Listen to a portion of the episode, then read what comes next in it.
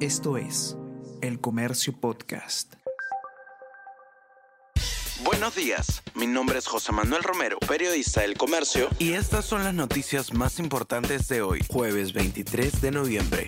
Allegados a Alianza para el Progreso avalaron pago de bonos por más de 30 millones de soles en el Congreso. Exasesor y ex tesorera de Alianza para el Progreso laboran en oficina de presupuesto que acreditó disposición de recursos. Bonificación de 9.900 soles se entregó este mes. Trabajadores que aprobaron la entrega del dinero fueron designados en sus puestos después de que Alejandro Soto asumiera la presidencia del Parlamento.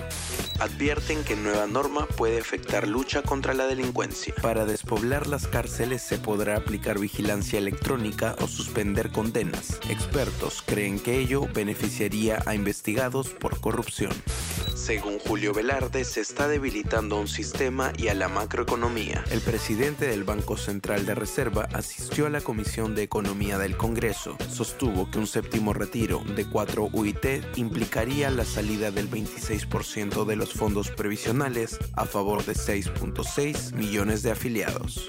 Mañana se inicia la tregua de cuatro días en la franja de Gaza y la liberación de primeros rehenes. Tras varias negociaciones, Israel y Hamas llegaron a un acuerdo para liberación e intercambio de rehenes y presos palestinos y un alto al fuego en el enclave. El pacto contó con la mediación de Qatar y entrará en vigor mañana.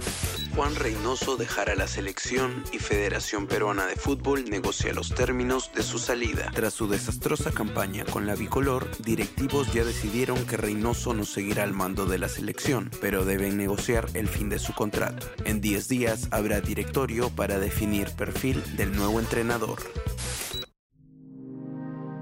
El Comercio Podcast.